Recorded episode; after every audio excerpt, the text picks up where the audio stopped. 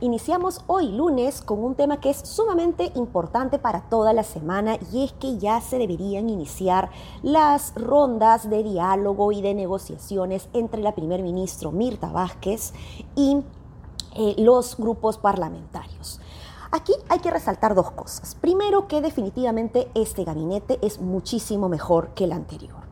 Y esto lo han mencionado, lo han saludado, lo han reconocido diferentes actores, inclusive de la misma oposición. Esto es algo que no se puede negar. Lo segundo es que a pesar de eso existen cuestionamientos dentro del gabinete específicamente para algunos ministros, como es el caso del ministro del Interior, que ha sido cuestionado por sus relaciones y conflictos de intereses con Cerrón, con Bermejo, y pues que em, genera pues mucho rechazo eh, de la oposición y de algunos líderes de opinión respecto a su eh, investidura dentro del Ministerio del Interior. Entonces aquí pues mis...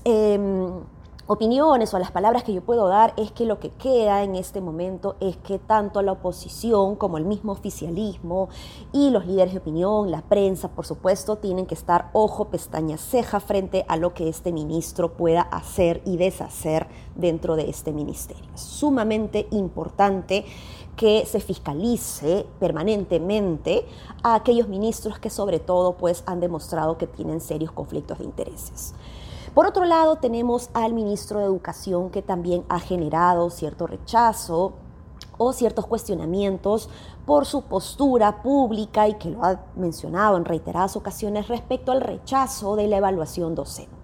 Aquí hay que ser muy claros. Quienes se oponen a la evaluación docentes se oponen a la mejora de la calidad de la enseñanza. Entonces, ojo, pestaña, ceja aquí también frente a lo que se puede hacer, porque hoy más que nunca necesitamos una reforma educativa que asegure o que mejore la calidad de la enseñanza para que los aprendizajes de los niños sean cada vez mejores. Después de este tiempo de pandemia, en donde hemos perdido demasiado tiempo por la falta de conectividad, por la falta de tecnología o de metodología adecuada para llevar a cabo una educación remota, pues los niños necesitan urgente una política de remediación y la mejora de la calidad de la enseñanza tiene que ir de la mano con esto. Así que esto es muy importante también. Ahora, dicho esto, la pregunta que eh, se nos viene a la mesa es, ¿debería o no tener el voto de confianza Mirta Vázquez? Pues aquí tenemos que ser muy claros y es que eh, tenemos que recordar lo que se le preguntaba a la gente respecto al gabinete anterior pese a que em, la ciudadanía en las diferentes encuestas sostenían que eh, en su mayoría rechazaban o desaprobaban a... Em, Guido Bellido, desaprobaban a algunos ministros, desaprobaban al propio Pedro Castillo, a pesar de eso la ciudadanía pedía que se le dé el voto de confianza. Porque la ciudadanía lo que quiere hoy más que nunca es tranquilidad, es gobernabilidad, ¿no? Gobernabilidad que para el, para el día a día de la gente se traduce en tranquilidad, ¿no? Entonces, creo que lo mejor, lo más sensato que podemos tener hoy es si se le dio la confianza a un gabinete que era pues de lejos peor, ¿no? De lo que tenemos hoy, que hoy es mucho mejor, entonces no, habría por qué rechazar el voto de confianza a este gabinete que se viene.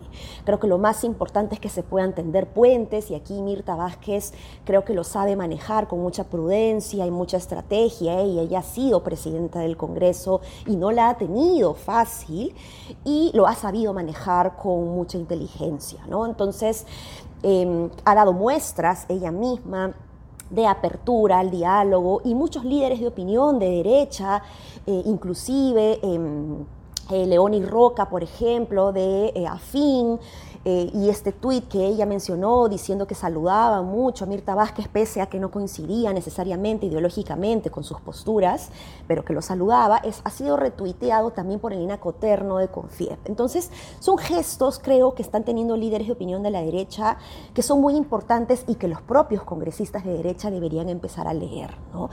Em, Dicho esto, pues entonces mis mejores deseos para estas rondas de negociaciones y esperemos pues que el diálogo, la apertura y pues la democracia pueda prevalecer sobre los intereses personalísimos que pueden tener diferentes ideologías o posturas políticas partidarias. Un abrazo y que tengan buena semana.